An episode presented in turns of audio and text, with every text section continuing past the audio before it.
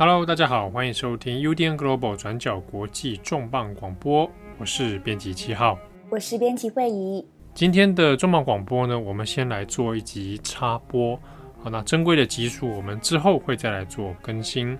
那之所以这礼拜会先做插播呢，主要也是因为这个星期以来我们的编辑部人力哦有一些调整。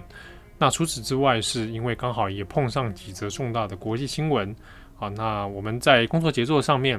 就做了一些新的调配哦，所以呢，我们这个礼拜的广播，我们先以插播的形式，那大跟大家呢来分享一下，就是这个星期我们编辑部这边有关注到的议题以及处理新闻的一些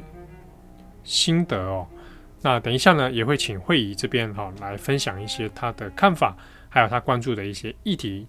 那这边七号的部分呢，我会先来谈一下这个礼拜，比如说星期五七月八号所发生的日本前首相安倍晋三的枪击事件。好，那其实这条新闻呢，我们当天星期五在做的时候还蛮赶的。那相关的快讯我们大概都有做了。那 Daily Podcast 的部分呢，做了中午时段的一个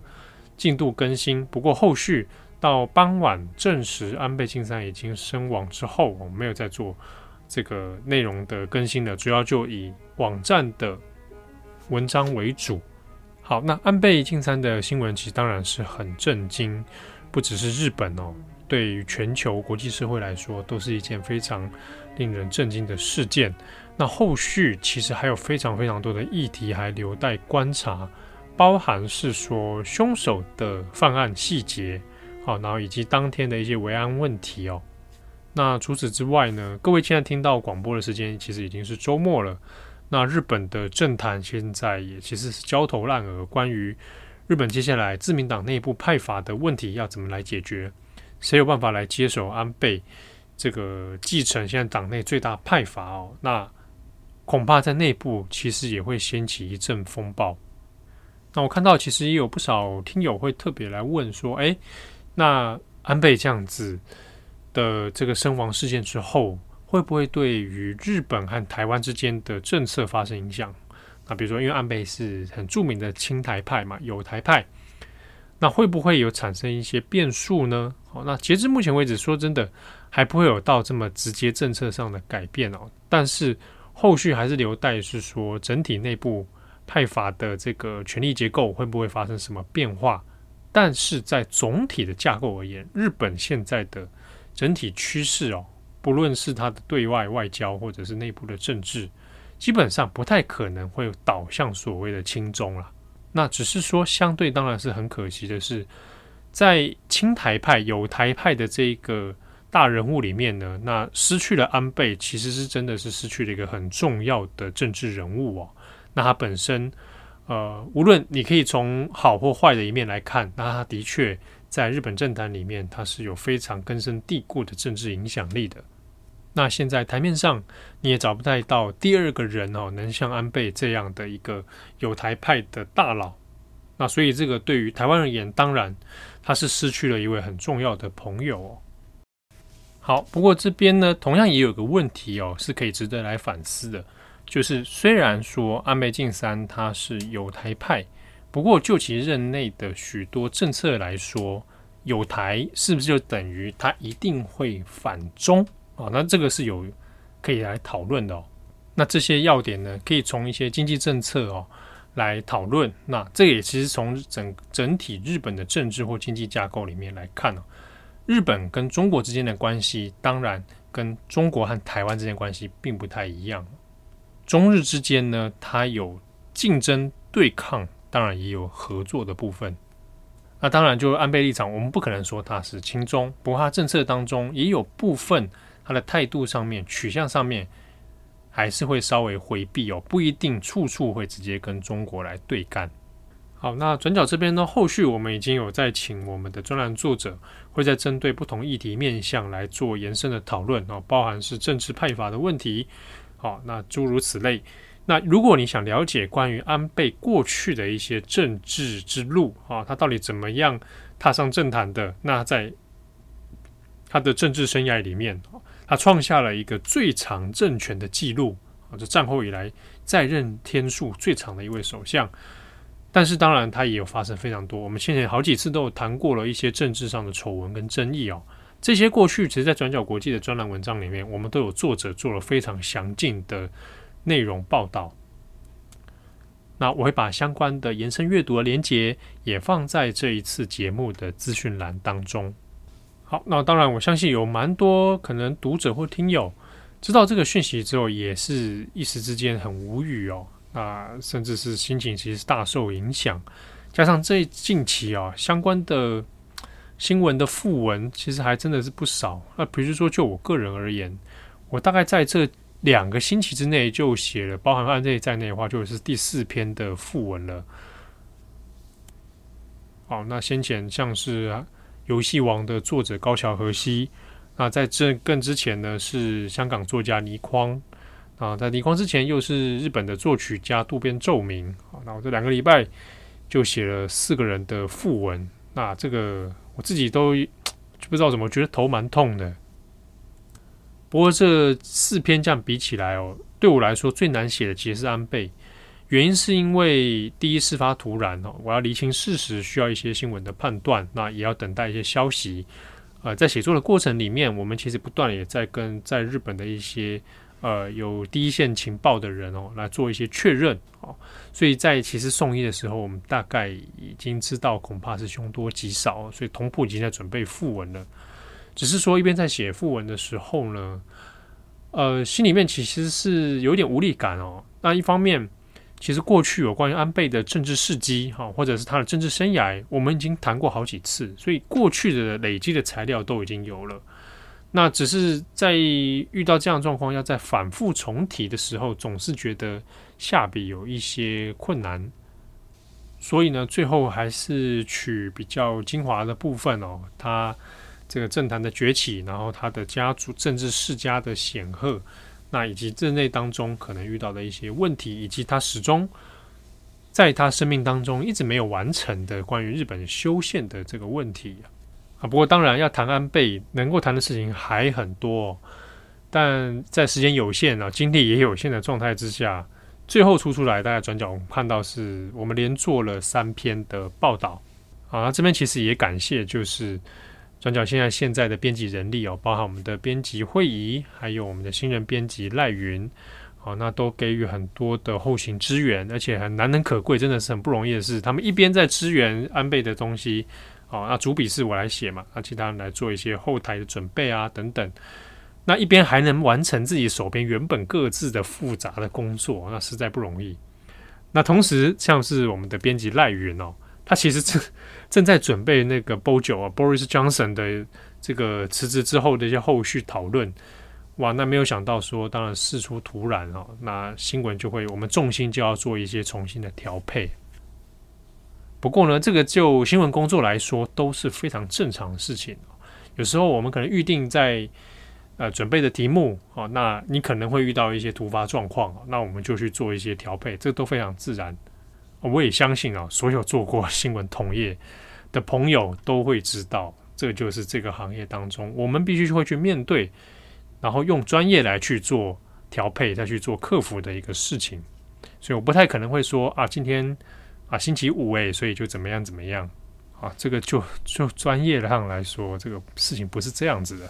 哦。那不过当然不是说每一篇文章我们已经都是出手就很完美哦，或者是哇写的真的超棒，自己觉得超赞啊，并不是。当中当然也会有一些疏漏哦，或者是我们在为了求快，或者是怎么样情形之下啊，难免会出现一些小纰漏，或者是可能。不尽完美的部分哦，那当然，如果各位读者或者各位听友，你有任何的疑问哈，或者需要诶要给我们一些指教的部分，都欢迎透过我们的 FB 或者是我们的 IG，那私讯给我们啊。那其实管理私讯的都是只有我们几位编辑啊，所以我们亲自都会看得到。那也欢迎跟我们交流，或者是说呢，针对这个事情以后，那还有什么疑问是诶想要了解，自己也很好奇的哈。那可以来寻求解答的，那可以也可以来告诉我们，那说不定我们也会变成一些之后来做给读者的解惑，或者是适宜的一些题目哦。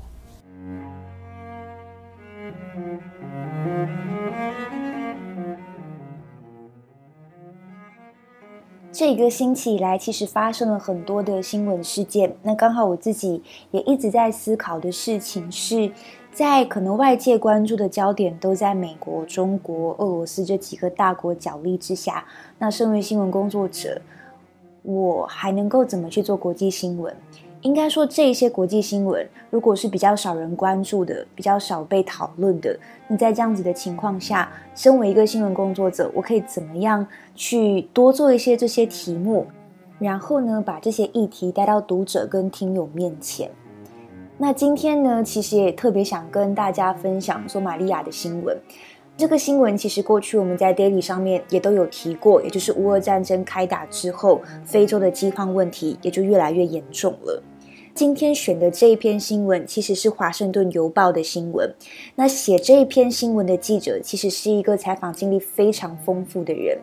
那他不久前其实一直都在乌克兰报道战争，然后接着最近就到了索马利亚报道当地的一个饥荒问题。所以报道里面其实也有记者的控诉，还有他的个人观察。像是呢，他就有提到为什么世界上对这两个国家，也就是乌克兰还有索马利亚，可以差别如此之大。以及我们之前也有在 Daily 上面提过的，到底乌俄战争怎么样加剧了非洲的饥荒问题？那其实也不只是索马利亚，非洲之角的其他地区，包括伊索比亚、肯亚，都面临了饥荒还有粮食不安全的一个状况。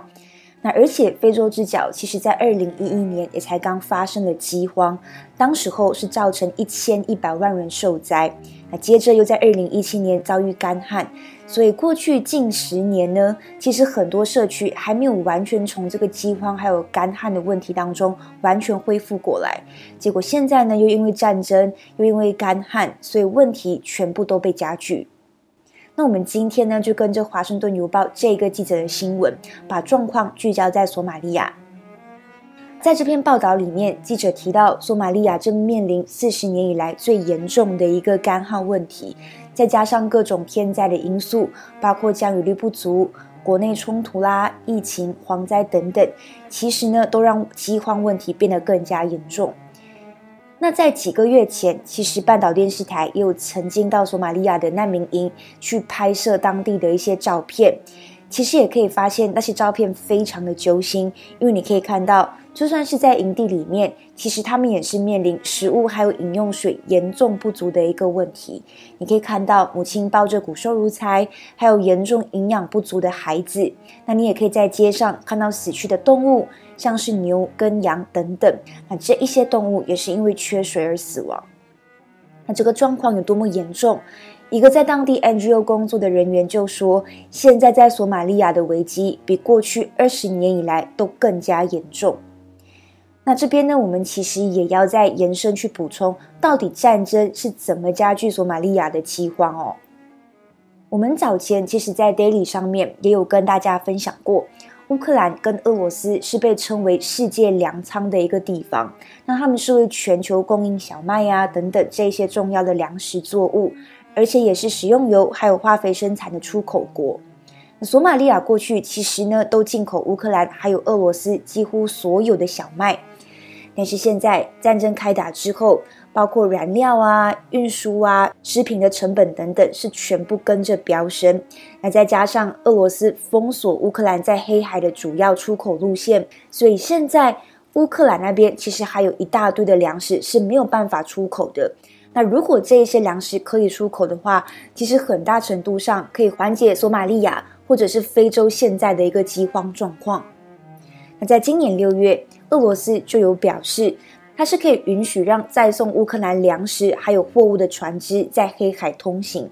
但是俄罗斯有一个前提条件，那就是西方国家必须要解除对俄罗斯的制裁。那只有在这样子的情况下，我才会让乌克兰的粮食还有货物出口。所以，针对俄罗斯的说法，欧盟也是直接谴责，他们就认为俄罗斯这样子根本是犯下战争罪嘛，你把人民的饥荒问题当成你的战争武器。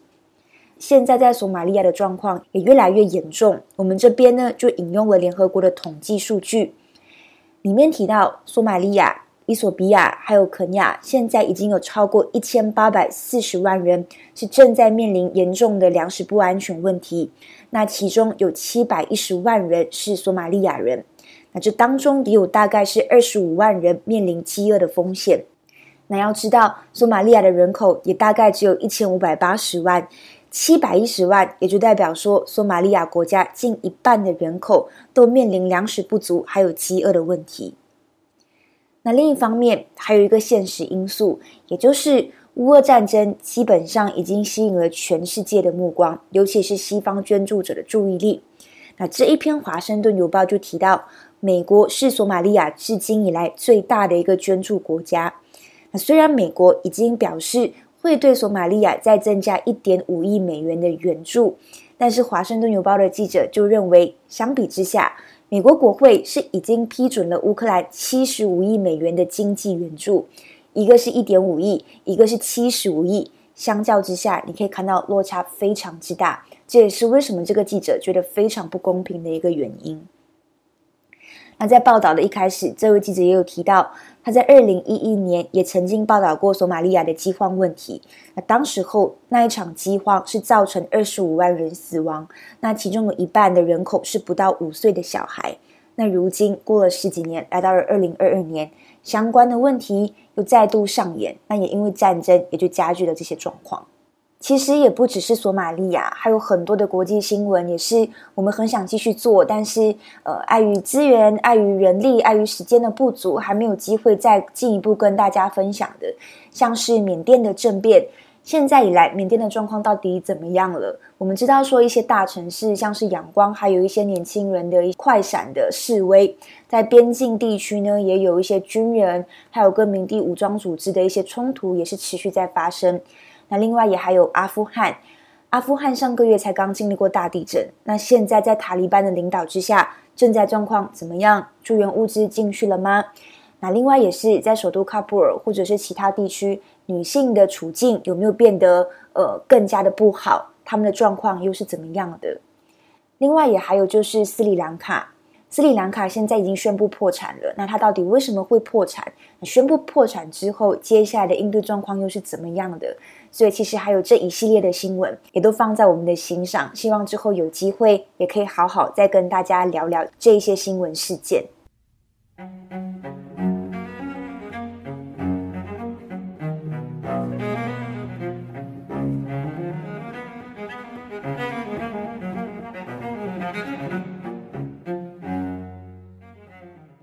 好，那希望最后大家喜欢我们这一次的编辑插播。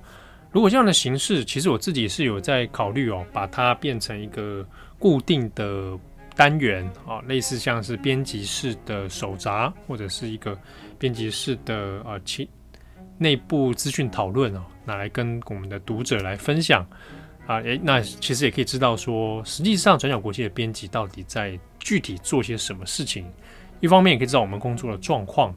好，那一方面，大家也可能也比较能够清楚这个行业里面，哦，我们要面对到的呢是哪些问题？或许那有帮助的话，其实也可以透过我们自身的编辑工作、新闻工作的经验，好，那各位读者也可以参照这一些内容，